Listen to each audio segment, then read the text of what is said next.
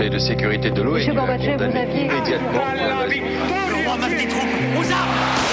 Vous n'avez pas, monsieur Mitterrand, le monopole du cœur. J'ai vu Brasier. Les présidents, ils sont pas pour nous. C'est moi Vous pensez tous que César est un con Comment ce groupe d'hommes peut décider pour des millions et des millions d'autres hommes 12, 11, 10, 9,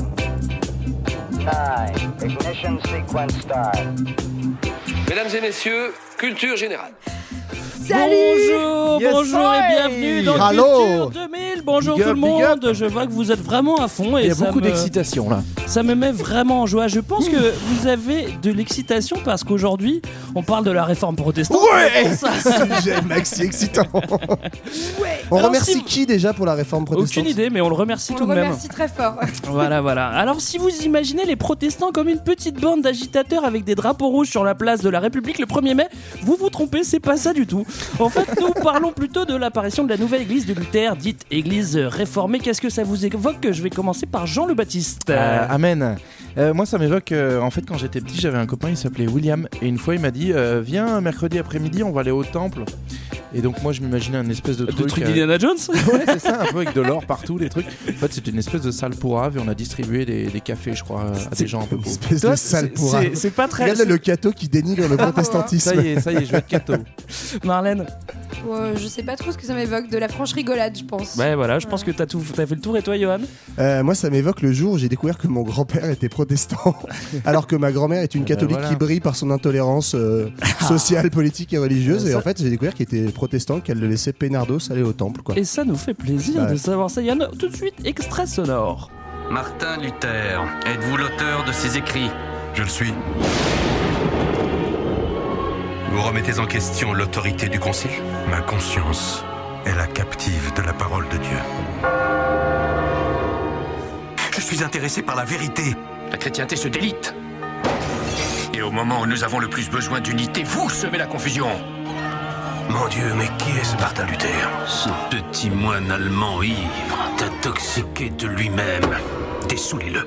Tu es menacé d'excommunication. Je suis un fidèle fils de l'Église. Si tu n'abjures pas, tu seras livré à l'Inquisition.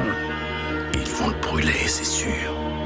Tu sais, il suffit que Luther lève le petit doigt C'est un enchaînement de punchlines. Mon Dieu, mais qui est ce Martin Luther C'est un petit Luther. Quelqu'un a vu ce film Non. Alors moi j'ai pris toutes mes notes en regardant, en regardant ce film. Donc tout ce que je sais, c'est... Alors, on vous annonce que Greg s'est planté d'émission, il a cru être sur deux heures de perdu. Ceci dit, il a une grosse voix. hein. Je sais pas si Luther avait une, une Alors, aussi grosse voix. Bah, Il y a des en, recherches. il en impose quand même. Luther est quasi obèse en fait à la fin de sa vie. Ah, Donc, c'est pour euh, ça que c'est ouais, ça qui ouais. lui donne cette grosse voix. Mais avec gros la voix de Bruce Willis, donc ça fait un mélange étrange. C'est pas mal, c'est pas mal. Alors aujourd'hui, comme on l'a dit, on parle de la réforme protestante. Alors en, en- en deux mots, qu'est-ce que c'est que la réforme protestante?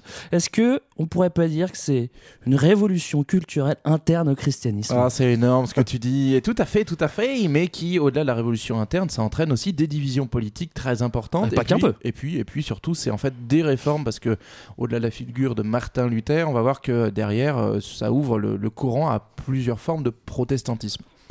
Côté date, on est euh, au, Il est autonome. Oh Tu là là. il là. c'est fabuleux. on est au XVIe siècle, c'est-à-dire euh, c'est 1517 là pour les, les- le, le fameux extrait que tu viens de nous passer, et puis après, bah, en Non, fait- ça c'est 2003 le film. Ah, pardon. j'ai, vu une, j'ai vu une autre version, moi. Donc 1517 pour le, le lancement officiel, même si en fait il y, a- il y a des racines plus anciennes. Et puis, bah, en fait. euh, Mais le premier concert, effectivement, est en 1500. oui, voilà. C'est le premier C'était à Woodstock. Euh, et ça s'est poursuivi bien au-delà, puisque euh, la réforme est encore bien vivante aujourd'hui. Alors, au niveau du contexte, c'est vrai qu'on on est sorti du, Moyen Âge, on est sorti du 15e avec les grandes découvertes. Euh, on est dans la Renaissance. Ça vous va? Oui, on est dans la Ça Renaissance, on est dans une période euh, dite de l'humanisme, hein, d'accord, où l'humanisme, les idées humanistes se défendent, se, se diffusent beaucoup, notamment grâce à une petite euh, révolution culturelle pour le coup, qui est l'imprimerie. Ah, euh, un, un rien, un rien. Je, rien, dis- je un dirais rien. plutôt qu'elle qu'elle se diffuse en masse d'ailleurs, Bah, massivement. Ça, pour le coup, oui. Alors c'est marrant parce qu'en fait, il y a entre entre la, la- la- vous allez me dire c'est la même époque, mais la Renaissance et la Réforme, c'est c'est deux volontés de retour à une authenticité un peu perdue. Donc c'est c'est- ça s'inscrit vraiment dans l'époque, que ce soit la. Ouais, la si ce La qu'on a réforme, la protestante rappelle un petit truc, c'est qu'on a on a tendance un petit peu en Europe à idéaliser la période de la Renaissance avec justement ce retour aux racines philosophiques de la Grèce, euh, l'humanisme, etc. Et en fait, on a tendance à oublier que la Renaissance c'est aussi une grande période de troubles religieux et politiques et en grande partie une période d'intolérance en fait avec on verra mais pas mal de massacres et puis c'est la grande période des inquisitions hein, quand même donc Ah, c'est sympathique Bah, aussi. c'est- C'est la période vraiment de ce qu'on appelle la chrétienté médiévale. Donc, euh, c'est euh, la période qui suit euh, finalement euh, le, début de, l'apogée, euh, enfin, au XIIIe siècle de la- de l'Église catholique, euh, et euh, où euh, l'Église finalement organise toute la vie euh, sociale, hein, voilà, de, et la vie politique, et où le pape est encore quelqu'un de très puissant, quasiment au-dessus des princes, qui vont petit à petit euh, avoir envie justement de se détacher de l'autorité du pape et de devenir de plus en plus euh, indépendants. Bah, globalement, je veux pas vous teaser tout l'épisode, hein, mais moi j'ai bien bien bossé et euh, bah, c'est une, une époque où on se marre pas trop. je crois. On se marre pas trop. Alors moi je voulais faire une petite parenthèse euh, parce que 100 ans avant Luther, il y, a- il y a un bonhomme qui s'appelle Janus qui est tchèque et c'est un Ça peu la en deux mots d'ailleurs. Ouais, et, et- et c'est la réforme avant la réforme, c'est-à-dire que Winus. il dénonce un petit peu les mêmes choses que Luther va, va dénoncer 100 ans après, sauf que lui, bah, il finit sur le bûcher. Voilà, Luther, il se fait spoiler, il ne va pas mourir. Et petite anecdote, alors Yann veut dire loi, visiblement, et il dira sur le bûcher Aujourd'hui, vous retissez une loi, mais un signe viendra pour vous chanter une autre chanson. Alors, je sais pas s'il parlait de Kenji Girac ou s'il parlait de Luther, mais en tout cas, la prophétie s'est réalisée. Non, mais en tout cas, ça, ça nous dit que voilà, la réforme euh, qu'on associe à, Martin Luther, en fait, elle a des racines profondes, donc liées à la Renaissance et au fait qu'on va commencer à questionner ben, euh, des, savoirs et des, euh, des pratiques, notamment religieuses, qu'on questionne pas euh, pendant tout le Moyen Âge. Et, euh, et donc, en fait, Luther, il va réussir peut-être aussi parce que euh, l'époque moderne est un peu plus avancée, et donc notamment l'imprimerie va jouer un rôle, mais aussi parce qu'il y a d'autres euh, intellectuels qui vont relayer ses idées.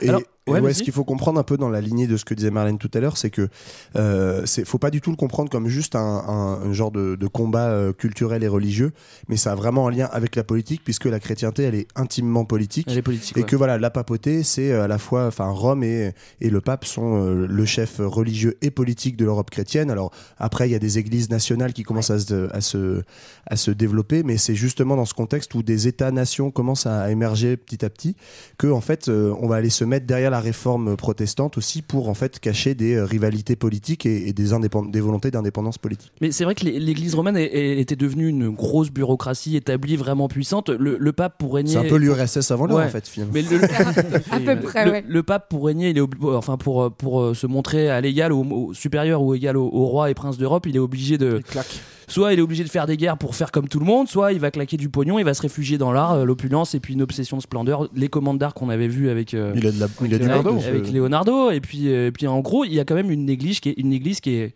presque euh, piégée par le luxe en une fait, église. Une église qui est presque Bah, en fait, euh, on peut rentrer dans le vif du sujet, mais euh, euh, à l'époque euh, donc du 15e siècle, euh, enfin 15e, 16e, où Luther va euh, donc euh, dire coucou. En gros, euh, c'est une époque où euh, le pape. euh, le pape est euh, vraiment, euh, enfin, a mis en place un système qu'on appelle le système des indulgences Ah. dans l'Église catholique. Ah. Et l'indulgence, Ah, bah, c'est un, c'est un super système où en fait, euh, bah, pour racheter Déjà, le nom est sympa. voilà. Bah, pour racheter Bah, fait tes, péchés, tu as le droit de payer. Donc, euh, en gros, tu vas euh, au Vatican tranquille, enfin, t'envoies un petit chèque, tu dis bonjour, ouais, bon, hier, euh, j'ai pris les bonbons de mon voisin, j'ai un peu déconné, voilà, euh, j'ai harcelé une nana, euh, bon, bref. Et du coup, en Je pense que échange, vraiment c'était comme ça que ça se passait. Ça, j'ai fait un balance ton port, c'est pas grave, t'as du pognon ou pas Ouais, Oui, j'ai un peu de en pognon. échange, vas-y, tu donnais un petit chèque au pape, et puis, euh, du coup, finalement, bah, tu avais le droit d'aller au paradis Bah, de nouveau. Pas au pape directement. En fait, non, mais bon, enfin, à l'église T'avais en tout t'avais cas. des précepteurs de, Mais de pour ça. comprendre le, le- le- tout le, la- le fondement en fait des indulgences, c'est qu'il faut comprendre qu'à l'époque, il y a une peur du salut qui est immense. C'est-à-dire qu'on passe, euh, on passe notre temps à faire flipper les gens sur, bah en fait, tu vas aller en enfer, on, va- on est tous condamnés. Et donc du coup, c'est comme ça que les, les Européens ils sont tenus un peu par l'Église, c'est-à-dire qu'au moindre faux pas, boum, des péchés et tu vas aller souffrir en enfer. Donc on tient vraiment et on encadre les mœurs comme ça. Et du coup, les indulgences, c'est une espèce de voie échappatoire. Ok, tu vas peut-être passer moins de temps en enfer ou, ou dans l'état intermédiaire qu'on invente à ce moment-là, qu'est le purgatoire, euh, si, euh, si tu balances un peu de thunes, quoi. Euh, En, Ouais. en sachant que cette, euh, cette euh, thématique du salut dont tu parles là, elle est très présente aussi parce qu'on est, on est vraiment dans une époque où déjà il y a eu euh, des, beaucoup, de, enfin, beaucoup de, de- de morts en Europe, notamment à cause de la peste, et qu'en fait on est dans une espèce de pensée millénariste, enfin cette époque où on pense que euh, l'humanité approche de sa fin, un petit peu comme on l'avait vu Comme à l'époque aujourd'hui, des quoi. premiers chrétiens. Non mais tu vois, ouais, comme aujourd'hui peut-être. 2012. Non, mais on l'avait vu sur les premiers chrétiens aussi, où tu as une espèce de pensée comme ça d'imminence de la fin de l'humanité. Ouais. Et à cette époque, ces idées-là sont assez répandues. Donc, il faut vite, vite acheter son salut. Et même euh, les indulgences, donc cette euh, possibilité de faire un petit chèque euh, tranquillou à l'église, ça s'inscrit aussi dans le contexte des œuvres où, en fait, dans la pensée chrétienne, en gros, tu peux, euh, sauver ton, tu peux sauver ton âme évidemment par la foi, mais aussi par les œuvres, c'est-à-dire parce que tu réalises dans ta vie. Donc, en fait, les indulgences, bête, les hein. indulgences ne sont qu'une forme d'œuvre. Et les œuvres, bah, c'est aller en pèlerinage, faire des dons à l'église, etc. Et donc, euh, voilà, l'œuvre la plus 2000. matérialiste, c'est c'est les indulgences. Mais ce qu'il faut savoir, c'est qu'elles s'inscrivent aussi dans un contexte particulier, justement, ce que tu disais, Greg, de luxe, de, de très grand luxe de l'Église, où aussi on a euh, des papes qui vont être vraiment de, de vrais mécènes artistiques Bah oui. et qui, du coup, ont besoin bah, de finances, quoi. Ils ont besoin de renflouer les caisses, et les indulgences, c'est un moyen de le faire. Alors c'est ça qui. Ouais, vas-y. Bah, notamment, on peut prendre l'exemple de Léon X, qui est euh, donc un grand pape du, du XVIe siècle, et qui va être un protecteur des arts, notamment un protecteur de, de Raphaël, il me semble, et qui du coup euh, va euh, notamment constru- construire la basilique Saint-Pierre grâce justement en partie aux fonds récoltés par les indulgences. Bah, c'est d'ailleurs. Ce qui est, ce qui est Vas-y, marrant, c'est qu'en fait, les, les indulgences, c'est à la fois le, le mode de financement principal de la Renaissance et du rayonnement de l'Église, mais c'est aussi euh, le principal facteur de menace contre l'Église qui va être le détonateur de, de, de- de la réforme. Donc, du coup, c'est les deux, fo- les deux choses à la fois. C'est assez, assez, à assez cocasse, hein, n'est-ce pas en fait, c'est marrant, en voyant ce truc des indulgences, ça m'a vraiment rappelé, euh, je sais pas si vous avez déjà entendu ce truc-là, pendant les, en Iran, en fait, pendant la guerre Iran-Irak dans les années 80, Ouais. où en fait, pour que les, les mecs martyrs, de 15, ouais, les mecs entre 15 et 20 ans, pour les envoyer euh, se faire castagner la gueule contre les Irakiens, en gros, on leur donnait une petite clé. Et on leur disait, euh, si tu meurs, euh, garde cette clé autour de ton cou. Et c'était une clé en plastique made in China. Et on leur disait, en gros, t'iras au paradis si ça, t'as cette clé autour du cou. Tu vois. Imagine, tu Ça, meurs et en tu la gros, mais paumes. c'est le même principe de genre, euh, je prends, je prends mes Merde, fidèles pour des cons. Et genre, euh, vas-y, si tu fais un chèque pour Saint-Pierre de Rome, peut-être que tu iras au paradis. Ouais. T'as raison. Euh, bah, on va rentrer dans le vif du Bah sujet parce parce qu'il y a un gars qui Il aime y en a un que ça va énerver un peu, ouais. Alors, on va vous présenter euh, le frère Luther. Alors, en vrai, il s'appelle euh, Luder. Luther. Et en vrai, Euh, c'est un mec super fun. Alors, au début, pas trop trop, hein, parce que c'est un non, moine. À la fin non plus, je crois. je, crois, je crois que jamais. Ah bon? Ah, Moi j'ai lu que euh, ah, j'ai dû me tromper alors. alors c'est un moine plus plus. Il est euh, il est euh, apparemment il est, en mille- il est devenu moine en, 1900 en 1505. Après avoir bien flippé pendant un orage, il avait dit si jamais vous m'aidez Dieu, je deviendrai moine. Bah, Enfin ok, on- tu deviens moine, mais on t'a pas demandé non plus de faire une méga réforme et de remettre tout en cause. Donc il devient moine plus plus euh, chez les euh, Moine moines plus c'est quoi? C'est genre moine et ceinture noire de karaté C'est-à-dire, tu, tu pries à gogo, tu jeûnes, tu te confesses plusieurs fois par jour, t'écris, tu lis. Bah, c'est surtout voilà, un, un intellectuel et c'est Voilà. pour ça qui se rapproche aussi du courant des, des humanistes, c'est que c'est avant tout un, un, un- de gars qui va étudier à fond les dogmes et qui va s'intéresser à bah, toute la culture de l'époque. Et c'est notamment par euh, un peu cette éthique intellectuelle et cette volonté de pureté et dans, la, dans le rapport à la question d'angoisse du salut, parce que c'est un grand angoissé, l'ami Luther, qui va se dire bah, en fait, ça tient pas cette histoire de euh, si t'achètes la paix à l'église euh, bah, euh, par les indulgences, en gros. Euh, tu vas plus être un bon chrétien quoi. Si, si il suffit de faire un chèque, tu vas plus prier, tu vas plus euh, vénérer ton Dieu et donc ton âme va plus être pure et donc euh, direct la case enfer. Donc pour lui en fait les indulgences c'est même un blasphème et c'est contradictoire Ouais. avec sa vision du salut. Bah, en fait, ça, c'est le, le- un peu le bail comme- qui fait tout démarrer. C'est vraiment les Exactement. En indulgences. gros, euh, pour la, la faire en version super courte, c'est un cateau de gauche, quoi. Non mais, c'est- Non, mais allez non, mais, non, mais en fait c'est ça. Non mais c'est un mec qui trouve Après, que il va pas être trop de gauche. hein. Non mais à la fois qui est scandalisé de ce truc très matérialiste justement des indulgences en disant que c'est une arnaque et en fait son idée c'est de revenir un peu aux racines du christianisme et de s'inspirer justement Voilà. des premières années de la vie de Jésus etc et donc une église plus simple euh, plus proche de ses fidèles T'as euh, voilà. tout dit. Euh, moi, j'ai vu qu'il, C'est j'ai lu qu'il, en fait, il se rend compte de tout ça quand il va à Rome en, en 1510. Il y va à pied, évidemment, parce que bah, déjà, pratique. c'est moins un cher. Il y, a- plus il y avait pas le TGV non plus. ouais. Il va à pied et il se rend compte de, que là-bas tout est commerce et, euh, et donc c'est comme tu l'as dit, comme vous l'avez dit, il va se, euh, se révolter, euh, protester contre euh, les indulgences. c'est un Et il va- décroissant quoi Il c'est va, se, il, il va protester d'une manière très intellectuelle, puisqu'en fait, bah, il va écrire un livre. Donc, comme on l'a dit au début, on se situe toujours dans, dans ce contexte de développement euh, du livre, de l'imprimerie, de diffusion des idées. Et il va écrire un livre qui a un joli nom, qui s'appelle Les 95 thèses. En fait c'est un slam. voilà, en, en 1517. Et, Et euh, vous voyez déjà ce que ça fait d'écrire une thèse imagine 95 Bah, ça mais dépend alors, si c'est des petites. il y, a hein. des- il y a des petites thèses. Je vous, en ai, Oui, je vous sélectionné la première qui, qui donne un peu le ton du bouquin. C'est en latin euh, ou c'est en. Alors là, Non, là ça va être en français. C'est Je- traduit, Je d'accord. crois que c'était en allemand, ouais. Donc, je cite En disant faites pénitence, notre Maître et Seigneur Jésus-Christ a voulu que la vie entière des fidèles fût une pénitence. Eh ben, ça, c'est pas un moine Voilà. plus plus, ça C'est pas une phrase de, de C'est plus c'est mal écrit, il y a- il y, a répétition, il y a deux fois pénitence. Ouais, n'empêche que c'est pour bien insister sur le fait que tu vas bien la faire ta pénitence. Donc on est sur une publication qui est assez courte, euh, malgré tout. hein, c'est pas un gros gros euh, gros bouquin, mais effectivement, lui, Bah, ça tient sur une porte. ça tient sur une porte puisque alors la, la légende veut que on n'est pas tout à fait sûr que ce soit attesté, mais qu'il est placardé de, sur l'église là où il est euh, où il, il enseignait en tant que Wittenberg. prof à l'université de Wittenberg. Donc va- Wittenberg, qui n'est pas une mauvaise marque de Saxe. bière. hein.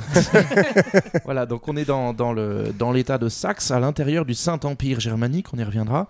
Et donc, il, il publie son texte, notamment, en fait, c'est la veille de la Toussaint qui met ça, parce que c'est une église où les gens venaient beaucoup acheter de l'indulgence euh, à la Toussaint. Ouais, Black Donc, Friday, dit, quoi. Voilà, c'est ça. c'est ça, C'est voilà. le Black Friday du paradis. ouais. Donc Black il la placarde, mais surtout en fait, euh, on reconnaît là le, le principe des lettrés humanistes de l'époque. Il va en envoyer des copies un peu à ses potes à droite à gauche, et c'est comme ça que ça va être relayé. C'est pas tant le fait qu'il l'ait mis sur la porte que plutôt il l'est relayé. Donc son texte va être réimprimé plusieurs fois dans de nombreuses villes, et ça va faire un peu tache d'huile. Bah, D'ailleurs, euh, ça fait un peu tache d'huile, ça, ça se répand. Et puis au bout d'un moment, quand t'as un truc comme ça qui se répand à cette époque-là, euh, bah, ça plaît pas trop. Et puis Eh oui. l'archevêque du coin, il va rapidement dire Bon, dis donc, Pépito, là, euh, qu'est-ce que c'est que tes bêtises là? On comprend rien, t'es oui, Non, 80 parce et que- surtout, il lui dit que c'est une hérésie, donc c'est-à-dire qu'en fait, il dit des choses qui sont contraires à la foi et au dogme. En gros, il y a battle d'autorité parce que euh, dans ses 95 thèses, euh, Luther il attaque l'archevêque qui, qui encourage le commerce des indulgences. Donc l'archevêque, euh, soit, soit il s'écrase, soit il répond. Quoi. Mais a priori, il le fait quand même. Moi, dans ce que j'en ai compris, c'est que dans un premier temps, il le fait pas du tout pour euh, directement faire scission et créer sa propre église. Pas du tout, c'est pour vraiment créer le débat. Voilà, c'est ça, pour c'est pour créer le débat, voilà, et revenir à des fondamentaux de l'Église chrétienne. Et donc, il pense faire ça en étant dans un débat interne de théologiens chrétiens. Et dans un premier temps, du coup, on va être dans une, on va rentrer dans une période en fait de négociation et de controverse. Ouais, c'est ça. Il est vraiment pas dans le 113 fout la merde, mais plutôt dans euh, viens, viens on discute euh, au coin du feu. il, il euh, est plutôt dans le macronisme finalement. Et il, pense même que ça. le pape peut entendre euh, ses arguments, quoi. Donc il pense que ça va le faire. Bon. Le pape qui est en, à ce moment-là en train d'occuper, il est occupé à construire la nouvelle basilique Saint-Paul, tu sais, Ouais, là où il il est clairement du- en train de faire une orgie au milieu de Saint-Pierre. Il, quoi. a- il est en train de claquer du bif là-bas. Dans Ah, une grande baignoire en or. Wittenberg, c'est de la bière ça non? Non non non non, il y a un mec qui s'appelle Luther là-bas. Ah bon d'accord, je savais pas. Donc euh, il se fait, il se donc, fait coup de chance pour lui. Il est protégé quand même un petit peu. Oui, parce qu'en en fait, il est protégé parce que Ça- il, se- il se mange un procès en hérésie. Donc là, ça, en ça- gros, ça commence à chauffer pour son cul. Ça sent le bûcher là. Et il y a un mec, donc un petit gars qui s'appelle Frédéric de Saxe, donc justement toujours à Wittenberg, hein, dans ce haut lieu de, de, de l'Allemagne, hein, de l'époque en de gros. L'Allemagne de l'Est, on est, on est tout à fait en C'est RDA. sous Berlin, c'est ça? Voilà. Ouais, c'est ça. c'est ça. Et donc ce- cet homme, Frédéric de Saxe, c'est pas n'importe qui parce qu'en gros c'est le c'est le chef de la Saxe et en fait c'est un des sept mecs les plus puissants de- du Saint Empire romain germanique. Tu nous C'est un alors le Saint Empire romain germanique est un empire qui a duré à peu près euh, 800 ans, je crois. Tout à sûr fait. qui oui. grosso modo en fait euh, représente euh, enfin se veut la continuité de euh, l'empire chrétien d'Occident et donc euh, en fait est une sorte de grosse tâche au milieu de l'Europe euh, centrale qui en fait au fur et à mesure des huit siècles va finir par diminuer et se resserrer autour de l'Allemagne mais le, on va dire que le cœur c'est autour de, de, de l'Allemagne et c'est plein de micro-États qui en fait euh, euh, se s'unissent sous la figure de l'empire et donc euh, Frédéric de Saxe qui est l'homme qui protège Luther est l'une des sept personnes qui peut élire l'empire et on est euh, L'empereur. élire l'empereur pardon et on est dans une période où justement on va changer d'empereur donc en gros on peut pas trop euh, se permettre du côté de, de l'église de Rome de, euh, De se fâcher avec de se Fredo. fâcher avec Frédéric et donc de se fâcher, de se fâcher avec Luther Alors ça c'est un coup de chance parce Bah que oui. sinon il aurait fini sur le bûcher comme Janus. Et donc Ouais. c'est quand même un point important qui va nous expliquer la suite, c'est qu'à ce moment-là, en fait, le- l'empereur est en, en- quand même un personnage qui pèse politiquement, et donc du coup, il y a un enjeu à se faire élire empereur. Et donc dès qu'on change d'empereur, chacun veut pas un peu placer son candidat, et donc ce que disait Johan, le pape veut pas se fâcher avec les électeurs parce que euh, il a envie de, de caser son candidat à lui pour devenir empereur. Bon, ça marche pas. Euh, Est-ce que vous voulez qu'on qu'on- qu'on se fasse un petit point des, des, euh, de petites différences De- euh, Non tu... Le, Bah, le- le jeu des sept différences Voilà. entre, entre En le catholicisme et Bah, le ce, qui, protestantisme. ce qui manque juste, en gros, c'est de dire que comment, comment Luther euh, va finir par fonder presque une autre église, c'est qu'il il va profiter de, de- du fait qu'il soit protégé et inattaquable, on peut pas lui faire chabit, pour dire, en gros, Euh, C'est le premier dérapage du sujet. jurisprudence Razia sur la Schneck C'est par parti. équilibre, c'est normal. Euh, tant qu'on peut pas le toucher, ou qu'on veut, je reformule, C'est parti. et ben il va en profiter pour euh, ne pas s'excuser et aller aller droit dans le mur en disant bah je maintiens et non seulement les indulgences ça va pas mais en plus tel tel tel truc ça va pas et donc en fait pendant ces deux années où il est pas inquiété parce qu'il est protégé il va continuer à poursuivre des écrits à les diffuser et donc à se faire des à se faire des copains en fait Et à approfondir euh, la rupture en fait qui commence à qui commence à germer effectivement pendant cette période. Alors, est-ce qu'on est qu'on donne. euh, Oui, mais t'as envie de faire le jeu des 7 différences, oui, Greg. Mais ouais, vas-y, vas-y. Alors vas-y, je vais jouer avec toi. Euh, Oh je t'en non. prends au pif. Le salut. Vas-y, c'est quoi la différence Bah. euh, On vient de le dire, Greg, pendant 20 minutes, là. La foi seulement, genre euh, c'est l'homme qui est avant, euh, avant les indulgences et euh, c'est le comportement qui est plus important que. Non, je sais pas. C'est ok, t'as un demi-point, un demi-point. Je crois que justement, enfin, de ce que j'ai compris, parce que j'y comprends pas grand chose, mais en gros, justement, il y a- plus trop. Après, euh, les jeunes nous écouteront plus. Non, mais- si on avoue la vérité. je fais bien semblant. Non, mais en gros, euh, il y a plus cette histoire des œuvres et du bon comportement dans, le protestantisme. Je crois que t'as. Enfin, mais c'est ça que je trouve, c'est un peu déprimant, c'est qu'en gros. euh, T'as juste à avoir la foi, mais que euh, tu, vas, tu pourras pas te racheter. Oui, quoi, mais, ju- en mais gros. en fait, Oui, c'est du pognon, moi je suis assez d'accord. C'est cette comme si, genre, ton destin, il était un peu tracé. Eh de- ben, non, c'est qu'en fait, Non, justement, t'es es dans une conception beaucoup moins matérialiste. En fait, t'as pas à faire tes preuves par tes actes, mais c'est. En fait, en Juste gros, la critique, c'est dire, c'est euh, vraiment la foi subjective, c'est-à-dire ton rapport direct à Dieu. Et d'ailleurs, on en vient, du coup, après à une autre structuration de l'Église qui est moins dépendante des, des corps intermédiaires, etc. Mais euh, c'est à vraiment ton rapport direct à Dieu subjectif et donc ton rapport au texte, à la liturgie, Mais- qui va, euh, qui est, qui est dépendant, enfin, dont ça que dépend Avec euh, l'exégète Johan allait, apparaître. pour- malgré tout, c'est là où, enfin, Marlène soulève quand même un point, c'est qu'en gros pour les catholiques, il faut que tu sois un bon chrétien euh, dans ta foi, mais en plus que tu fasses des bonnes œuvres. Alors que pour Luther, faut, c'est juste il y a ton cœur qui coûte, qui, qui- il y a que ça qui compte. Il y a ton cœur qui compte. Mais mais euh, là où, euh, où effectivement il y, a y a un truc sur le destin, en fait, c'est que euh, notamment Luther va finir par se fâcher avec les humanistes, euh, dont Erasme, qui est un peu le grand humaniste de l'époque, parce que sur la question du, du libre arbitre, en fait, euh, pour les humanistes, ce qui était important, c'était que tu puisses faire euh, agir, en fait. Euh, et euh, pour Luther, il va dire, bah, d'une certaine façon, c'est déjà un peu grillé dès la naissance, soit t'es un bon, soit t'es un pas bon. Alors, il y a une possibilité de rachat que, que laisse euh, Luther ouverte, c'est la possibilité notamment de, bah, se, de De se prier. convertir réellement dans son cœur, mais malgré tout, il y a un petit côté, euh, en gros, quoi que tu fasses, si c'est foutu, c'est foutu. En gros, Oui, moi je suis un quand- bon, mais c'est pas de ma faute, Oui, mais c'est quand même moi le bon. Quoi. Sauf que dit comme ça, en fait, enfin, moi je trouve que ça n'a pas trop de sens parce qu'il faut quand même le recontextualiser. Justement, dans une église un peu de débauche et de décadence, d'excès matérialiste, etc. Ouais. L'idée, c'est et c'est pas pour rien qu'ils ont cette euh, cette euh, réputation ensuite de- d'austérité et donc Bah, c'est le les de temples l'église sans icônes, bling. Ah oui, oui, Oui, c'est ça. et à, et à la.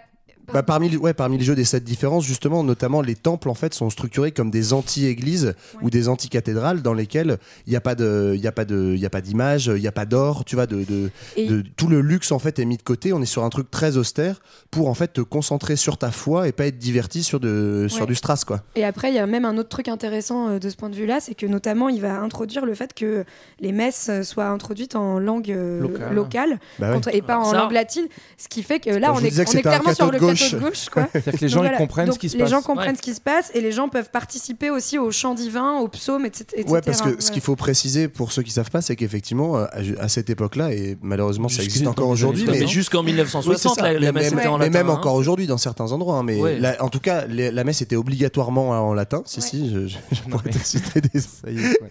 Mais non, mais la, la messe était citée en latin, effectivement. Et là, l'idée de Luther, c'est attendez, en gros, euh, le peuple, le bas peuple ne comprend pas le latin, donc il faut dans chaque province, en fait, que la Bible soit euh, interprétée dans la langue locale pour que les gens puissent interpréter directement. Et en fait, fondamentalement, l'idée qu'il y a derrière, c'est quand même ce rapport direct à Dieu. Ça ouvre une brèche politique, en fait, relativement démocratique. Ouais. C'est-à-dire de dire, on- le croyant de base, le petit paysan de base, doit pouvoir avoir un rapport direct à Dieu sans passer par euh, l'interprétation. d'ailleurs, euh, c'est pour ça que notre ami Luther va traduire la Bible en allemand, ce qui va être aussi un, un- un- enfin, avoir un impact énorme puisque derrière, elle va être imprimée, diffusée largement. L'autre élément euh, de cette un, émancipation politique par la réforme, c'est le fait qu'on reconnaisse plus l'autorité des prêtres. En fait, c'est qu'on va avoir des pasteurs qui vont avoir en charge la vie de la communauté, mais qui sont des laïcs comme les autres, Ouais, et donc ouais. notamment, ils vont pouvoir se marier Et faire des enfants. Ouais. et faire des enfants. Et c'est censé être eux qui contrôlent la foi, donc là on est, on est un peu dans le pouvoir aux soviets, quoi. C'est pareil. Est-ce que ça vous, su- ça vous suffit pour le jeu des C'est pas différences Oui, bah on, on commence du coup à voir un peu la différence. Alors tout ça, tout ce qu'on Si. se raconte, ça- ça s'est euh, ça s'est quand même fait au fur et à mesure. hein. Oui, Ça c'est pas, fait c'est en pas, euh, ans, c'est euh. pas en placardant à Wittenberg. Il y a juste une une petite différence. Enfin, c'est euh, c'est pour le pour le fun, hein, mais c'est la Vierge Marie n'est pas vierge pour les euh, pour les protestants. Ouais, écoute, Ils estiment hein. que ça c'est un gros bullshit. Et euh, moi-même, euh, qui suis allé au caté, voilà, je, je dénonce. hein, J'étais au caté quand j'étais gamin. Me- merci, Johan. Et le coup de la Vierge Marie, Oh j'ai jamais. arrête, trop... si le Moi, pape ça me nous saoulait, quoi. Euh, au bout d'un moment, le pape, ça va quand même euh, l'astiquer Bah, et il va dire dans les Pépito. tours, quand Bah là, même. pour Pépito, tu repréciser, nous gaffes, on a, on tu a viens avancé en voir. très peu de temps. On est, en gros, on est en 1520. ce que Oui. Et le, le- pape va lui dire écoute, euh, moi j'aimerais bien que tu viennes me voir et euh, on va discuter un peu tous les deux. En gros, il sait très bien que s'il va y aller, enfin s'il y va, il y a de très fortes chances qu'il se fasse zigouiller. Il y va quand même, il va à la diète de Worms, c'est ça Ça, je l'ai souligné, Worms. Alors, ça m'a rappelé le Worms, jeu Worms Oui, c'est ça, c'est pas un jeu Alors c'est vidéo, deux étapes, c'est une ville. C'est- deux choses différentes. Donc d'abord euh, il y a le d'abord il y a le pape et ensuite il y a l'empereur. Le pape il dit oh, t'arrêtes tes conneries, tu t'excuses. il est Ah oui, il est pas présent à la diète de. Ah Ben non, Non, pas, non, pas non. le pape, excuse-moi. Donc raison, le pape il dit tu t'excuses. Euh, Luther il dit va chier c'est toi le diable donc je m'excuse pas et c'est moi qui ai raison.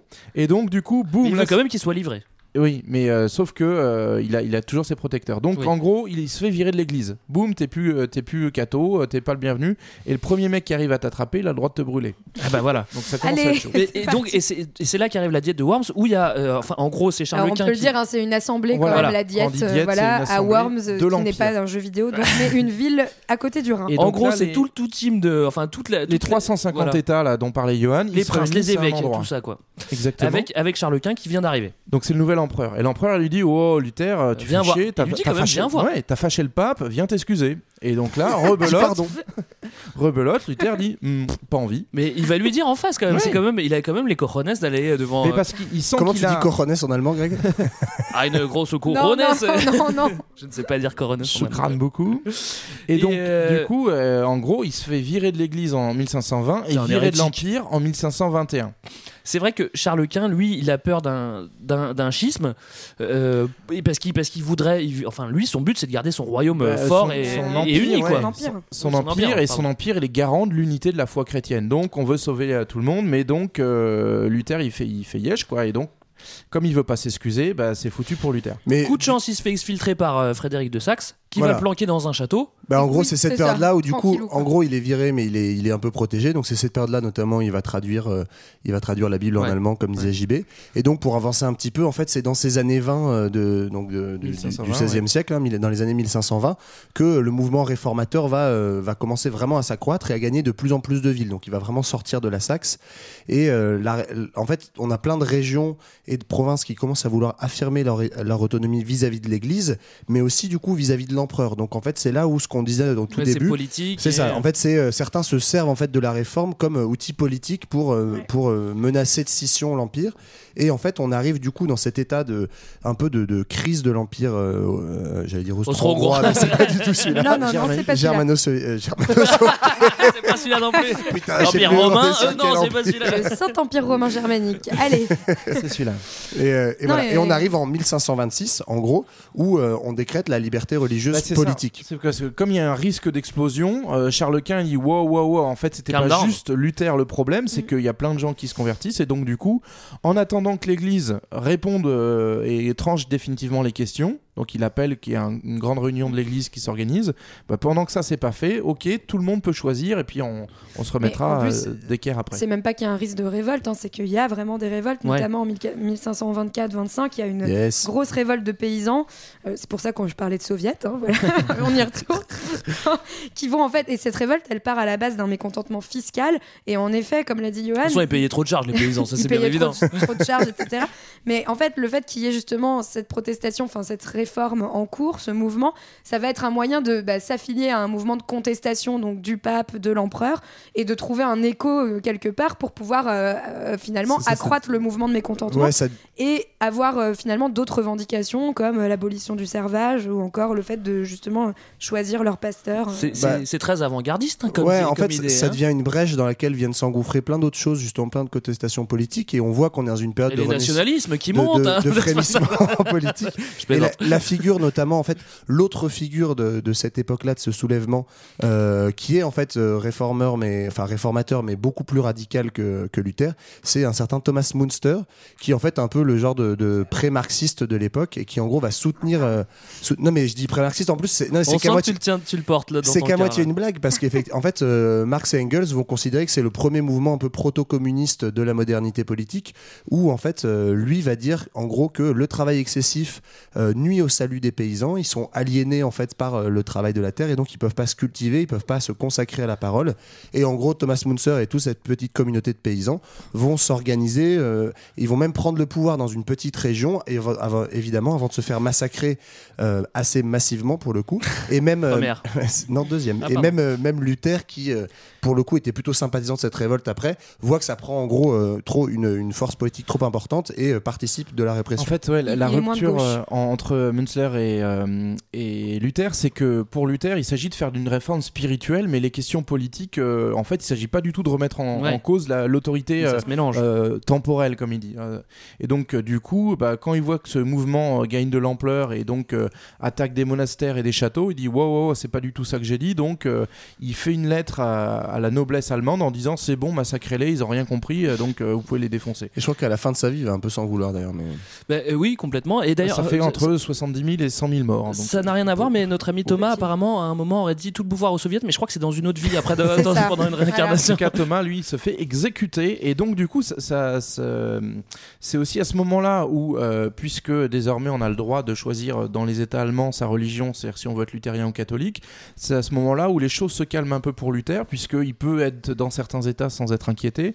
Et donc, il va revenir à Wittenberg, qui était un peu le centre de départ de sa réforme. Mhm.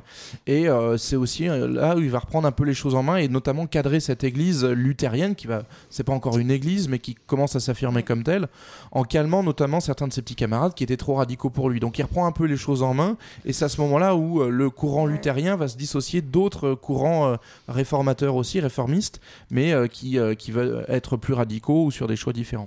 On revient tout de suite après une pause musicale. DJ, qu'est-ce qu'on écoute? Alors, pour mettre un petit peu d'ambiance hein, dans cette euh, atmosphère de délire, de fiesta qui caractérise la naissance du protestantisme, Oh, Tu l'as bien j'ai choisi de mettre un petit peu de fun dans la pause De musicale. Et donc, on allait vous retrouver un petit cantique écrit par Luther himself. Donc, c'est une sorte d'hymne des protestants réformés, hein, composé par ce fameux guéluron de Luther, et qui est ici adapté par le non moins fun Jean-Sébastien Bach. Donc, avec mon allemand inexistant, ça donne Ein Festburg is unser Gott, c'est-à-dire qu'en musique, ça donne ça.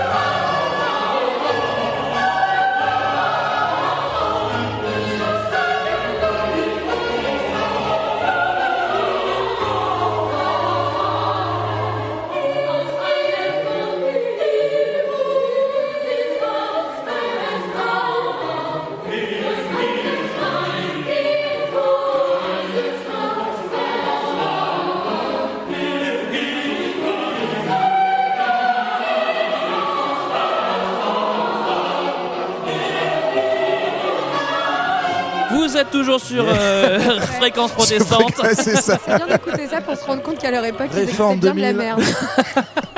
Encore une Non, preuve d'ouverture contre- d'esprit, Marlène, ça me fait plaisir. Razzia sur la musique, C'est pour ça qu'on t'a choisi et Culture 2000. Je te remercie.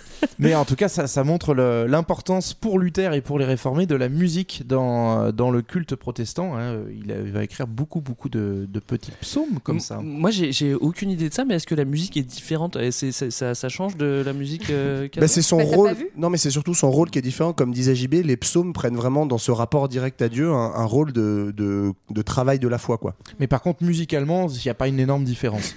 Si telle est ta question. C'était ma question. Excellent. Euh, L'unité de l'église. euh, Ça sent le roussi, on sent que ouais. on sent que ça commence à bien se séparer dans le Saint-Empire romain germanique. Euh, Il y, a des- il y a des endroits qui sont euh, protestants, il y, a des- il y, y a des comtés, je sais pas comment on dit, des comtés des endroits, je reste imprécis, qui sont catholiques. Du coup, euh, la, grogne monte, on sent que ça va péter au bout d'un moment. Bah, en tout cas, c'est, on, est allé trop loin pour revenir en arrière. C'est-à-dire que bah, il y a clairement des villes, des, des principautés, des États euh, dans, dans ce Saint-Empire qui, euh, qui ont fait le choix de la réforme, alors sous, sous des formes différentes, pas forcément toutes luthériennes, mais en tout cas, euh, ils vont pas revenir en arrière. Donc ça, ça Il y a des tentatives, de, euh, il y a des tentatives de, de conciliation quand même. bah, la, la- la dernière, c'est enfin la dernière euh, de, du côté des luthériens. En fait, les luthériens jusqu'au bout, ils se sont dit, allez, on va essayer de convaincre les cathos qui se trompent. Et la Qu'est-ce der- qu'on appelle à ce moment-là? Euh, on appelle un certain Mélenchon. Et non pas Mélenchon. Il ne s'appelle pas Jean-Luc, je crois qu'il s'appelle Philippe, si je dis pas de bêtises. Et donc euh, Philou, euh, donc c'est un très proche de Luther, il va se rendre euh, à une assemblée, là, cette fameuse diète dont on parlait, Mhm. à En 1530, et il va tenter un dernier flot pour euh, convaincre les, les- les- J'imagine- vraiment ça des ambiances de fun, un- quoi. flow Wittenberg, en- en tu sais. psaume, Je tu pense vois. qu'il y a que du brouillard et de la tristesse dans cette ambiance. De la bière aussi. Avec hein. des luthériens hyper austères. Et il leur dit n'écoutez plus tous ces bonimenteurs. C'est ça. Et donc en gros dans, dans, dans ce qu'on va appeler la confession d'Augsbourg, c'est-à-dire Mélan- euh, Mélenchon je qui, euh, euh, dit en quoi il croit et en quoi les luthériens croient, bah en gros c'est- c'est toujours pas accepté par les catholiques, mais ça va servir un peu de texte de référence parmi euh, quatre ou cinq autres textes euh, euh, de, des luthériens pour figer ce qui va devenir progressivement l'Église luthérienne. Donc en gros on cherche plus à faire la paix à ce moment-là, on a notre dogme à vous et puis vous avez qu'à faire votre dogme à vous. Et c'est là où du coup l'Église va riposte en fait avec le, le ce qu'on a appelé la contre-réforme et le et le Concile de Trente. En gros, c'est euh, De Trento. De Trento, c'est Trento. une ville en Italie. oui, c'est mais tu ça. dis, euh, je, bon je passe le week-end à 30, mon Trente. non, Trento. Et oui, bah si tu veux, mais donc ce fameux concile, hein, donc là on se situe en gros euh, dans les, euh, vraiment à la moitié du, au milieu du XVIe siècle, et donc on est sur un genre de, de giga réunion de, de l'Église pour dire bon, qu'est-ce qu'on fait pour riposter contre cette réforme-là, et donc pour mieux lutter contre la diffusion très très rapide du protestantisme, parce qu'on le rappelle, tout ça se fait en, en quelques dizaines d'années, ce qui pour l'époque, euh, avec les nouveaux moyens de communication de l'époque, est très rapide, et donc on va décider de mieux former euh, l'ensemble du clergé, Ah bah donc enfin. mieux l'éduquer, et puis on va aussi en fait, bah, par contraste, essayer de réaffirmer justement tout ce côté strass et paillettes de l'Église, avec euh, non, mais, C'est ça.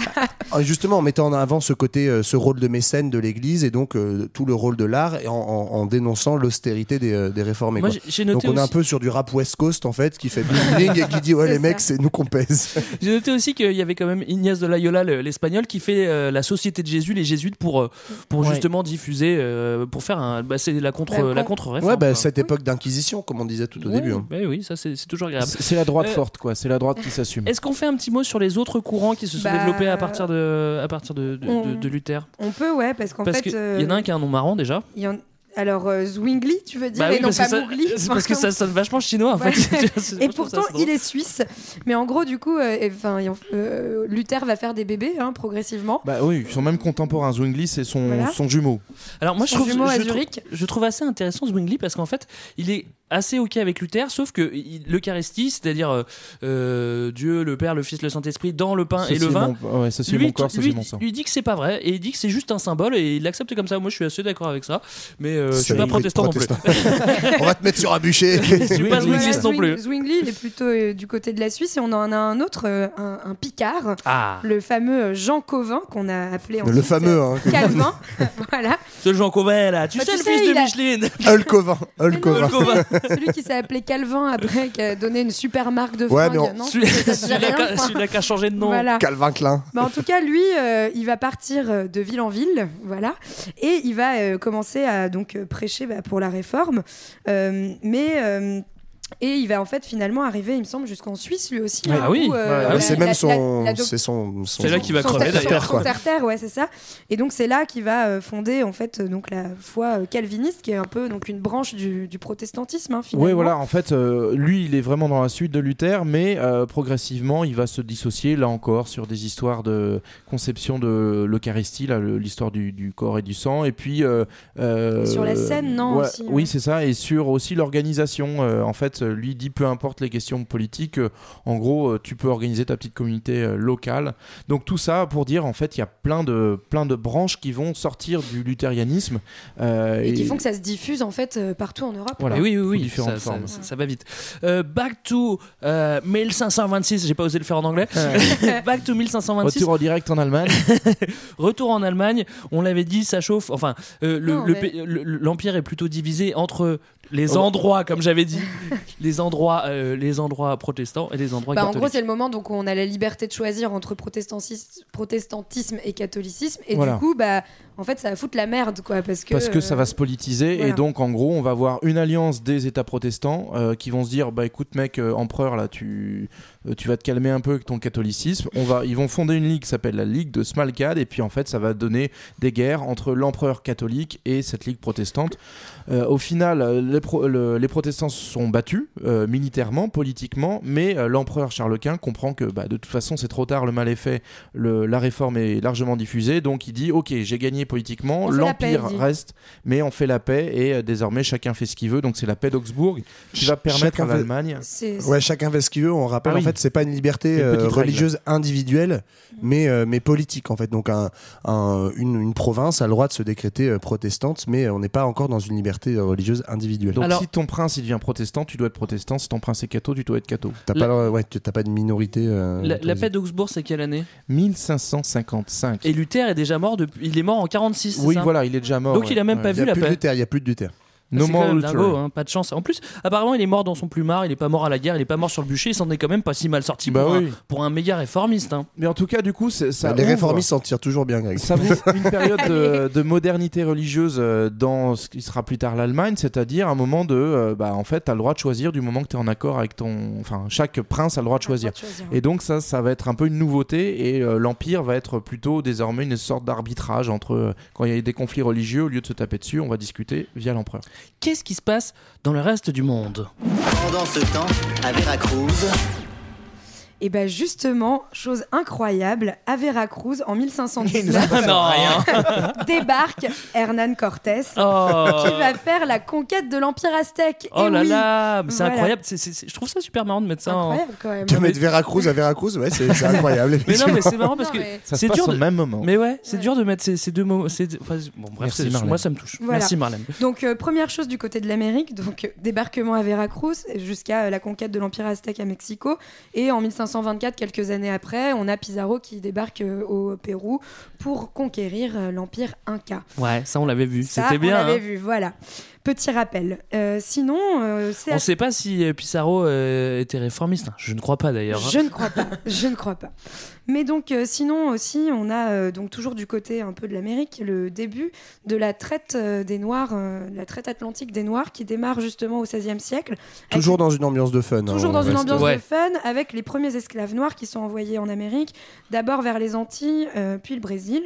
C'est les Portugais qui commencent la fête, et puis après ils sont Bravo. suivis par tout le monde, les Obrigado. Espagnols, les Anglais, les Hollandais, les Français. Sinon, de l'autre côté, euh, de, euh, vers l'Est, euh, on est donc justement à une époque où la chrétienté euh, est censée donc être unie en Europe, mais elle est surtout unie contre un ennemi commun, qui est le grand empire Les Turcs. ottoman. Le grand Turc Exactement. où règne à cette époque, enfin en tout cas entre 1520 et Ah, 1566, c'est Mehmet. le fameux, non, Suleiman. Soliman le magnifique. Ah ouais, c'est avant. Le sultan de l'Empire otto- ottoman, le grand sultan, qui va poursuivre des conquêtes, et notamment une conquête jusqu'à Vienne qui s'arrêtera en 1529. Que deviennent, que deviennent Et, euh, Oui. et qui, et qui va, euh, et qui va notamment dominer la Méditerranée grâce à son amiral Barberousse.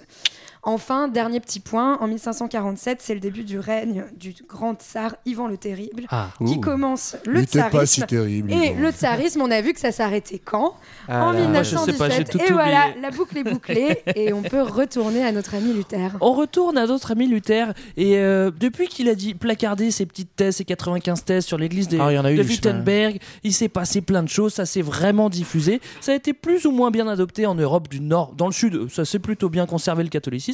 Comment ça s'est développé euh, en, en- en- dans en le Europe reste du monde. Bah, Bah. En fait, il y, a des- il y a des conversions de, de souverains, ce qui va un petit peu aider euh, à la diffusion de la réforme, et notamment euh, autour de la mer Baltique, c'est-à-dire la Scandinavie, où euh, les, les rois euh, de, de Suède notamment vont euh, en fait adopter le, le luthérianisme, et donc du coup ça fait des, des royaumes, notamment la Suède, qui commence à monter à ce moment-là, mais aussi le Danemark euh, ou encore la Prusse.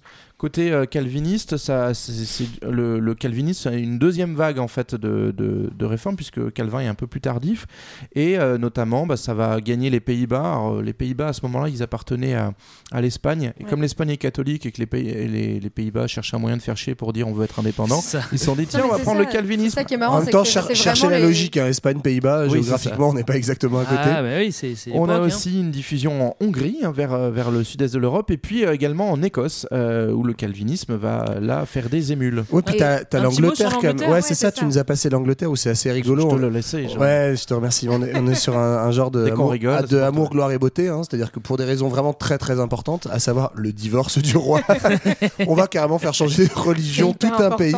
Donc en gros, le roi de l'époque, c'est Henri VIII, un mec qui globalement n'aime pas trop sa femme et, et- et voudrait en Mais il enfin, aimait bien au début, à. Skip. Donc il dit, euh, il demande au pape s'il peut se séparer. Le pape, il dit c'est mort. Donc il, comme euh, Riton, Riton Veut quand même, euh, veut quand même se, Se femme, séparer. quoi. C'est vraiment très intéressant, je vous le disais. du coup, le pape, le pape l'excommunie. Et donc en fait, le, le- le petit Riton VIII, il dit ok, c'est comme ça. Il donc là, chier, hein. on est revenu un peu en arrière. On est en 1534 et donc il fait un acte de suprématie. Donc il crée une église nationale qui est l'anglicanisme. Donc désormais, l'Angleterre a sa propre religion. En fait, on n'est pas exactement, euh, Dans on ne suit pas le dogme de, de Luther, enfin le dogme, la, la Mais on n'est plus catho en tout cas. On n'est plus catho, mais en fait, on a un genre d'entre-deux, quoi, entre les cathos et les protestants. C'est-à-dire qu'on est assez proche du culte protestant, mais on fait quand même sa propre église, ce qui fait pas très plaisir au pape. Et on retrouve bien, en fait, dans cet exemple assez, assez typique, ce, ce lien entre euh, religion et politique. Bon, là, et aussi entre mariage et trucs dont on se fout totalement. Aussi.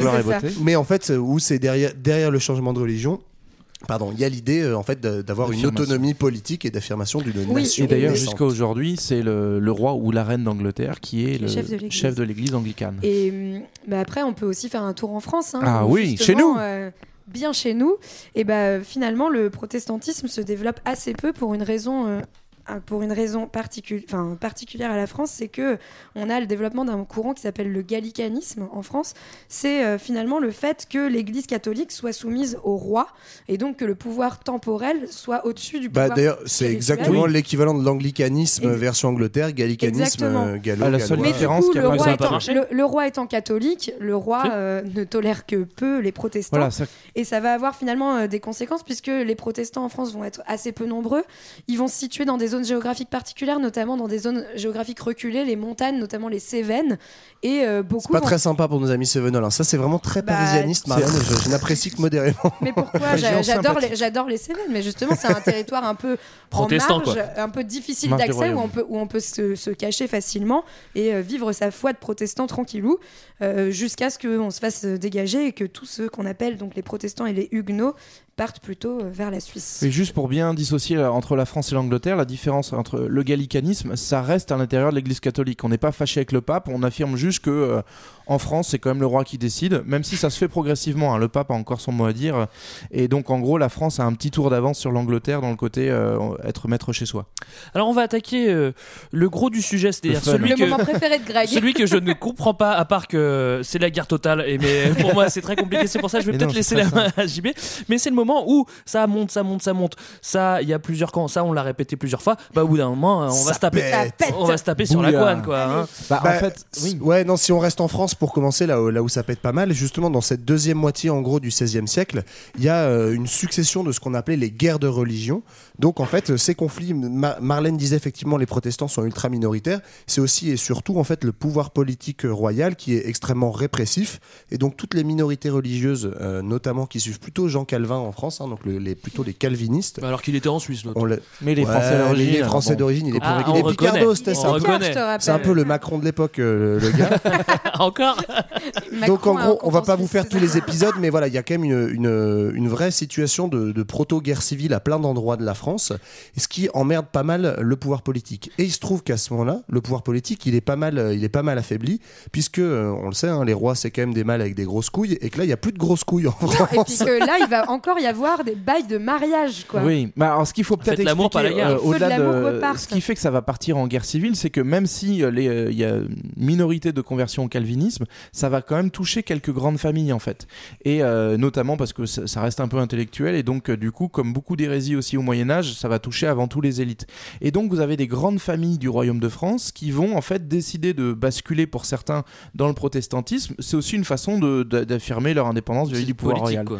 Et donc, quand quand il n'y a plus de, comme disait euh, Johan, de rois avec des grosses testicules, euh, et bien du coup, les Je crois qu'il a dit couille. Hein. Ah, tu veux dire. les grandes familles de France, c'est le moment où elles prennent un peu de, un peu plus de place et euh, elles bataillent un peu plus pour le pouvoir. Et, Et, no- donc, notamment, ouais, il y a la famille Bourbon en fait, qui est bien connue, puisque après ça va être la lignée qui va dominer la France, mais la famille Bourbon. Daniel, ma famille Jacques Daniel. La famille Bourbon à l'époque, avec le jeune, le jeune roi qui n'est pas encore, enfin pardon, le jeune Henri qui n'est pas encore Henri IV, qui est Henri II Bourbon, de qui sont en ouais. fait, euh, qui sont en fait des, des protestants.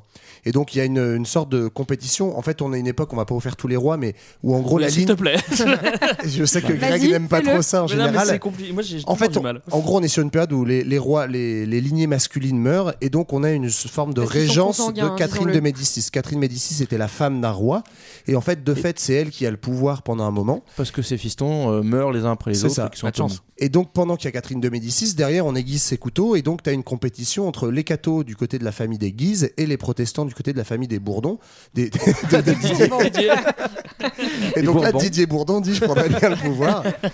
Bref, donc en fait, il y a une espèce de tension comme ça. Catherine de Médicis hésite entre euh, est-ce qu'on bute les protestants ou est-ce qu'on se concilie? Et donc, mariage diplomatique, elle décide de marier donc Henri. euh, De le futur Henri IV, Henri de Navarre, avec la fameuse Marguerite, Qui est sa le fille. film La Reine de Margot, qui est, Reine qui est sa fille. Donc marier un protestant et une catholique pour faire la paix. Est-ce que c'est ça Est-ce qu'on arrive enfin à la C'est beau quand même, non Oh non. Mais pas encore, Oh. parce qu'en Pas fait, en gros, Ouais. on croit, c'est plutôt, ça signe plutôt la fin des guerres de religion, théoriquement, et sauf qu'en fait, pareil, on passe les épisodes, mais il y a notamment une tentative d'assassinat sur un des chefs militaires euh, qui s'appelle euh, l'amiral Coligny, un des chefs militaires du Protestant. protestantisme, où du coup, les protestants commencent à s'échauffer un peu, disant, oh, ça, ça, ça, ça sent le sapin pour nous. Les cathos ont peur, on est en fait quelques jours après le mariage. C'est ça, tout le monde a été invité à Paris pour fêter la noce. Donc, tous les petits protestants, ouais, c'est ça, sont montés à Paris. Et donc du coup, bah en fait, comme euh, comme le- les, les catholiques disent oh là là, les protestants commencent à se vénérer, mieux vaut qu'on tire avant eux. Et donc euh, sous, ils vont mettre sous pression le- la reine donc Catoche et, euh, et son roi fiston de l'époque. Et en gros, ils vont se dire bon bah on zigouille les 15 têtes qui sont qui, qui, qui, risquent de mener une fronde protestante contre nous. Le problème, c'est que ça ripe un peu. Et- Bah, il y en a juste 10 000 de tués, voilà. quoi. Et on appelle ça la. Saint-Barthélemy parce Ah, que oui. c'est le, le jour de la, la Saint-Barthélemy euh, où en fait dans Paris on va avoir une espèce de chasse aux protestants et donc euh, des, des gens vont être massacrés puis ça va se répartir, euh, se, continuer ensuite à travers la France. Après Et- la. Ouais, vas-y, Marlène. Non, et en fait, ce qui est intéressant, c'est qu'à la suite de justement de la Saint-Barthélemy et de ce massacre et de, et de cette euh, mini-guerre civile, en fait, hein, euh, Henri de Navarre va décider de se convertir au, catholi- au catholicisme. Pour, euh, voyez, et bon, c'est déclara bon, soi-disant cette fameuse phrase Paris vaut bien une messe, et euh, donc devient Classe. Henri IV. Voilà. Et c'est là, les dits de Nantes. Exactement. Et c'est là, Ah, putain, vous me rassurez, j'ai eu peur. Parce que Mais- H4 qui a pris le trône, alors en fait il s'est converti deux fois, mais on va la faire courte. Mais euh, la- du coup, à l'issue de la guerre civile, il parvient au pouvoir parce que en fait les catholiques ultra étaient trop vénères. Donc bref, guerre civile, Henri IV euh, arrive au pouvoir en s'étant converti, mais comme il se souvient qu'il était protestant, et Il ben en petit- gros il va dire ok quoi. maintenant Ouais. pousse, allez édit de Nantes, c'est-à-dire euh, tolérance religieuse. euh, on est en 1598, le royaume de France va désormais être en paix religieuse, même si euh, il y en a beaucoup qui l'ont en travers. Mais bon, ça, ça va pas lui réussir à. Riton, hein, parce qu'il va aussi justement se faire assassiner en, 1000 en 1610. euh, Ah bah assez mince. longtemps après. En fait, on est, on est toujours ouais, dans cette période où en fait les, les, les grandes familles et les rois et sont dans des, dans des tentatives de conciliation entre ces, ces différentes religions. Mais il se passe quand même, parce que là on l'a dit, comme si tout ça se faisait en une semaine. euh, le massacre de la Saint-Barthélemy c'est 1572 et l'édit de Nantes, tu viens de le dire, c'est 1598. Donc oui, il y a quelques années. Donc euh, 26 il y, a- quand même euh, plusieurs décennies. Ouais. Non, et puis, on- enfin, Il y, a- il y a- il y a quand même 100 ans de paix? Enfin, Bah, euh, oui, presque. Ouais. pas trop quand même, parce que en fait, ça, sent la loi mal digérée. Donc euh, Marlène l'a dit, en fait, Henri IV, il se fait assassiner, et notamment pour ça. En fait, il se fait assassiner par Ravaillac en 1610 parce que c'est un gars qui a jamais digéré qu'on fasse la paix avec les protestants. En gros, c'est un mec de la manif pour tous quoi. ça.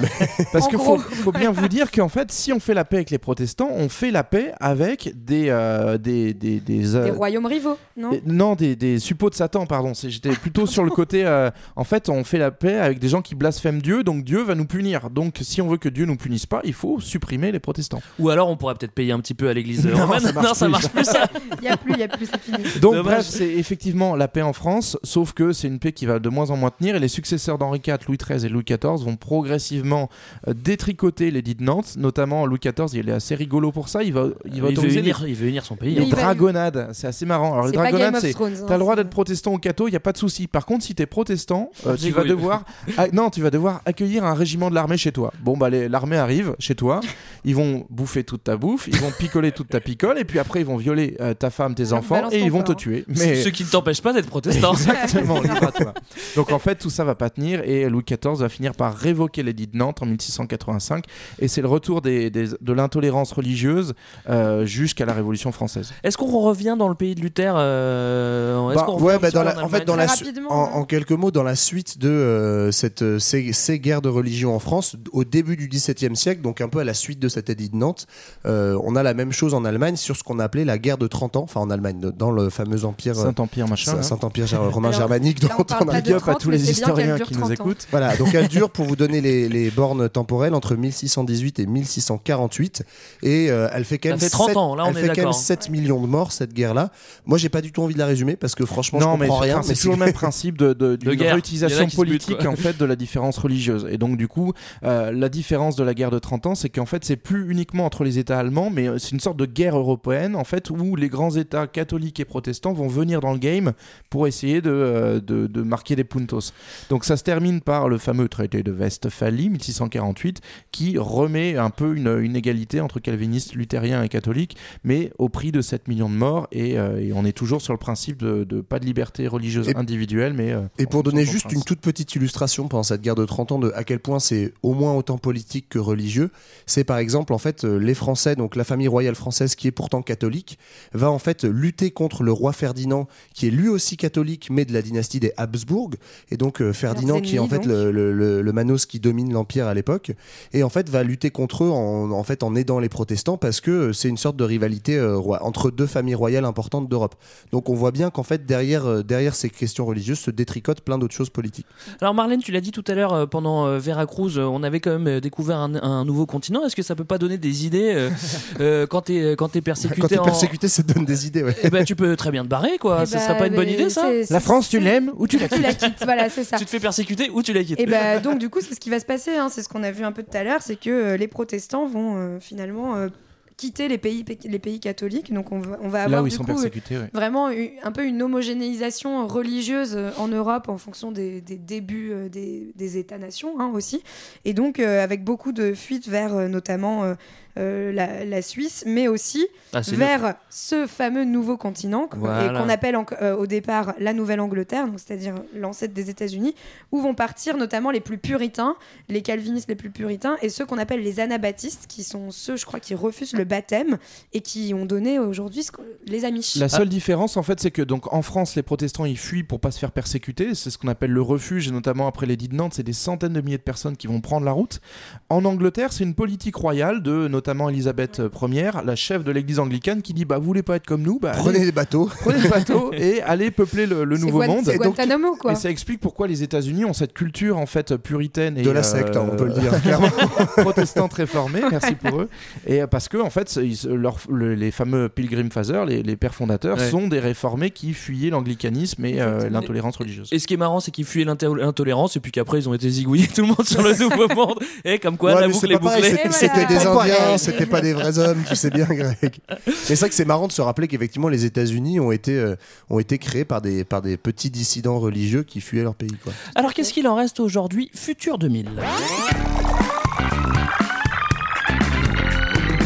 C'est du passé. L'avenir nous appartient. Pouh La réforme après la réforme. Ah. Euh, eh bien, en fait, c'est ce qu'on vient de voir. On vient de quitter nos, nos petits gars qui traversaient l'Atlantique pour euh, échapper aux persécutions. Bah, Aujourd'hui, le, le futur de la réforme, c'est un peu le- la vengeance de tout ça, puisqu'on a une formidable poussée du courant évangélique chrétien. Donc, c'est un peu le, le- le christianisme qui revient en forme, euh, en force et en forme. sous, Massivement, euh, massivement ou pas Massivement, on peut le dire, puisqu'on est sur une progression assez phénoménale depuis les années euh, 1960. Les évangélistes progressent trois fois plus vite que la population mondiale et deux fois plus vite Oula, que euh, euh, la progression de l'islam. Donc, en gros, on est sur une progression très rapide de l'évangélisme, notamment euh, avec deux, euh, deux foyers très forts que sont les États-Unis. On a, on compte 100 millions d'évangélistes et 50 millions au Brésil. Alors derrière ce mot évangéliste ou évangélique, vous me pardonnerez, en fait, il y a plein de courants et de- d'églises. Donc, on a les méthodistes, les piétistes, les baptistes. D'ailleurs, un baptiste célèbre s'appelait Martin Luther Ah. King. Et également les pentecôtismes. Donc, en fait, aujourd'hui, la, la réforme est un peu sur le retour, avec toujours les mêmes principes, c'est-à-dire, on est sur euh, non plus le, le, le- le- le salut collectif par les bonnes œuvres, mais vraiment la conversion individuelle. Et donc, notamment, certains courants euh, refusent de baptiser les enfants, puisqu'il faut être adulte, conscient de son choix. Et on appelle notamment, en fait, à un nouveau départ, à une nouvelle vie. Vous avez peut-être déjà vu des prêches, euh, que ce ça soit sauvagement dans les transports. de la ou- nouvelle star quoi. voilà, c'est un peu ça. quoi. C'est euh, Jésus t'appelle, reconvertis-toi. Et donc, ça fait des, des espèces de séances de baptême hyper bling-bling euh, où on célèbre la rencontre avec Christ. Donc, le futur de la réforme, c'est ça. C'est le grand retour après les persécutions. Est-ce que quelqu'un a autre chose à dire? Je sens que Johan a quelque chose d'autre à Ouais. dire. Enfin, si, si ça tourne à Saint-Etienne, je te coupe Non, je vais directement. même pas si tu veux parler de parler des Saint-Étienne. protestants de Saint-Etienne, Mais par ça- contre, je vais te parler du capitalisme, Greg, Oh, je suis désolé. putain. Non, mais il y a quand même un vrai lien qui a été fait notamment par un sociologue très connu Max qui s'appelle Max Weber. Euh, en fait, sur le lien entre protestantisme et capitalisme. Donc, alors, euh, ça peut paraître très Tu veux raccourci dire comme qu'ils ça. sont plus catho de gauche là d'un coup, Johan? Ben, en fait, ce qu'il a, ce qu'il a remarqué, et par des études euh, pour le coup euh, très empiriques, c'est qu'en fait, il y a derrière l'éthos protestant, derrière cette éthique du puritanisme, en fait, une éthique de la besogne, de l'austérité, de l'austérité, Du travail, pardon. quoi. Voilà, en fait, du travail et surtout en fait de accumuler de l'argent, en fait, travailler pour travailler et surtout ne pas être oisif et ne pas être dispendieux. Il faut surtout pas montrer que tu gagnes de l'argent, donc ne pas être bling bling. hein, c'est ce qu'on dit depuis Ouais. le début. Et en fait, euh, toute cette éthique-là qui va se développer en Europe centrale et en Europe du Nord va être évidemment favorable à quoi? Eh bien, à l'accumulation des richesses, à l'accumulation du capital, et va être en fait déterminante à cette époque-là pour la naissance du capitalisme. Alors, c'est pas c'est pas la, la seule cause parce que on a déjà des proto-capitalismes avec toutes les cités-États, notamment euh, dans la- l'Allemagne de la Renaissance, euh, dans l'Italie pardon de la aussi. Renaissance, dans les Flandres, avec les cités commerçantes dont on avait déjà un petit peu parlé euh, au moment de notre ami Léonard de Vinci. Mais voilà, le, le protestantisme en tant que ethos, en tant vraiment Ouais. que, que mode de vie, va vraiment favoriser ce développement du capitalisme. Et pour rebondir là-dessus, en fait, c'est enfin par rapport à ce que j'avais pu dire au début sur le fait qu'il y avait un peu. Je une- voulais m'excuser. Non, non. J'ai un droit de réponse, j'ai un droit de réponse. Non, mais sur, euh, sur le fait qu'il y avait euh, un peu euh, une idée de, de destin tracé dans le protestantisme, c'est que justement Max Weber, il a mis aussi en lumière le fait que euh, il y avait une recherche de l'accumulation des richesses et du profit, justement parce que si tu réussis, en fait, il y avait beaucoup de protestants qui pensaient que si tu réussissais dans la vie, si justement t'accumulais autant de profits, euh, tu, en gros, euh, tu étais de, un, un bon capitaliste, quoi. En fait, c'était un signe que tu que étais un élu de Dieu et que euh, du coup, euh, chosen. tu, tu, tu allais connaître le salut. Et enfin voilà, donc ça revient un peu à cette idée-là que j'avais de dire que, en effet, le protestantisme c'est un retour à la fois individuel, mais aussi avec une idée de, De bourgeoisie austère de est-ce que je, est-ce C'est que, Johan. est-ce que je suis bien né ou pas, quoi, finalement. Voilà. Voilà, c'était notre culture 2000 sur la réforme protestante. On espère que ça vous a plu. Si ça vous a plu, vous On pouvez euh, vous renseigner sur des d'autres personnes qui sont plus sérieuses hein, Et que notamment, nous, vous pouvez vous hein. renseigner. et non, mais vous pouvez aussi nous faire des petits commentaires sur Twitter, car c'est une fête. Nous avons désormais un compte Twitter Culture Culture 2000, ce qui n'était pas le cas avant. Eh oui, n'hésitez pas, n'hésitez pas. Nous, on se retrouve dans deux semaines.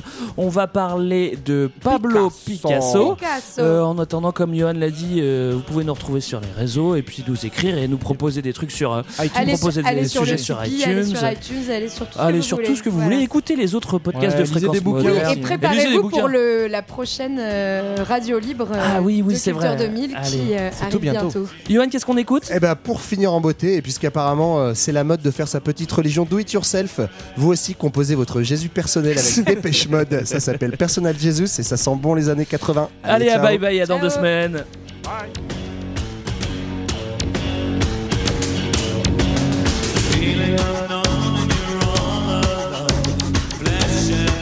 by the telephone. Lift up the receiver.